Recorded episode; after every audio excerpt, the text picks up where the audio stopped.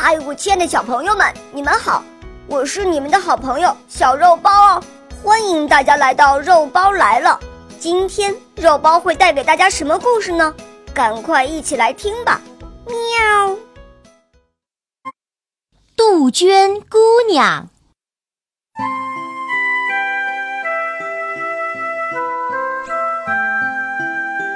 杜鹃姑娘的爸爸妈妈都不会做窝，就让杜鹃姑娘到一所专门教造房子的学校去学了三年。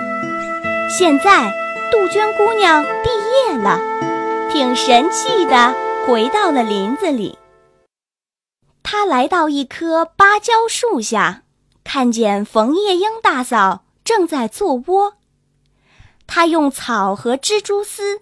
把两片芭蕉叶缝成一个小巧的绿口袋，挂在树枝上。杜鹃姑娘绕着窝飞了一圈儿，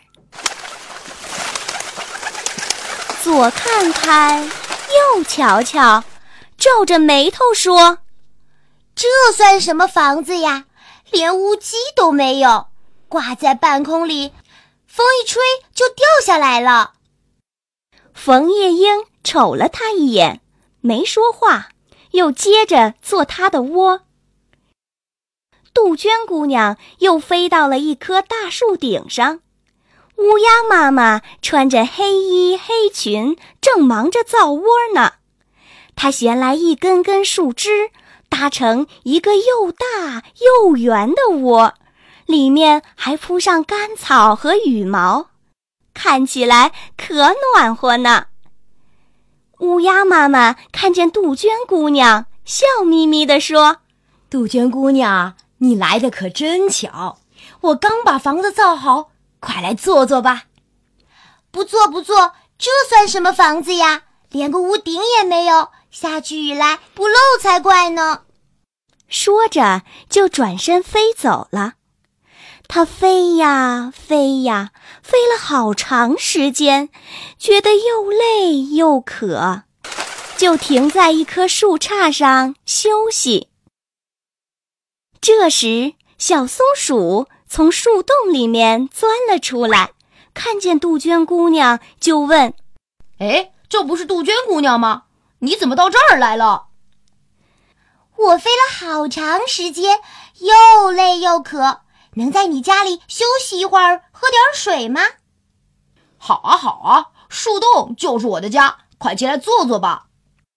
谁知杜鹃姑娘刚把头伸进洞里，就闻到一股臭味儿，她连忙退出来说：“不错不错，这也叫房子吗？又黑又脏，怎么能住呢？”杜鹃姑娘连看都没看。扭头飞走了，他又飞到海边，看见雨燕大婶儿也在做窝儿。他用泥巴、草叶和破布和在一块儿，做成一个小小的窝儿，放在岩壁石缝里。杜鹃姑娘一看，连忙叫了起来。不不，你怎么能这样造房子呢？多危险呀！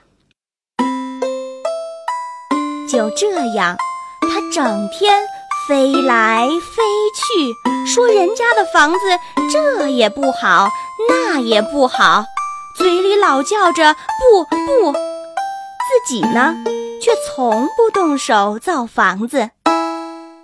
慢慢的，把学校里学到的知识。全都忘光了。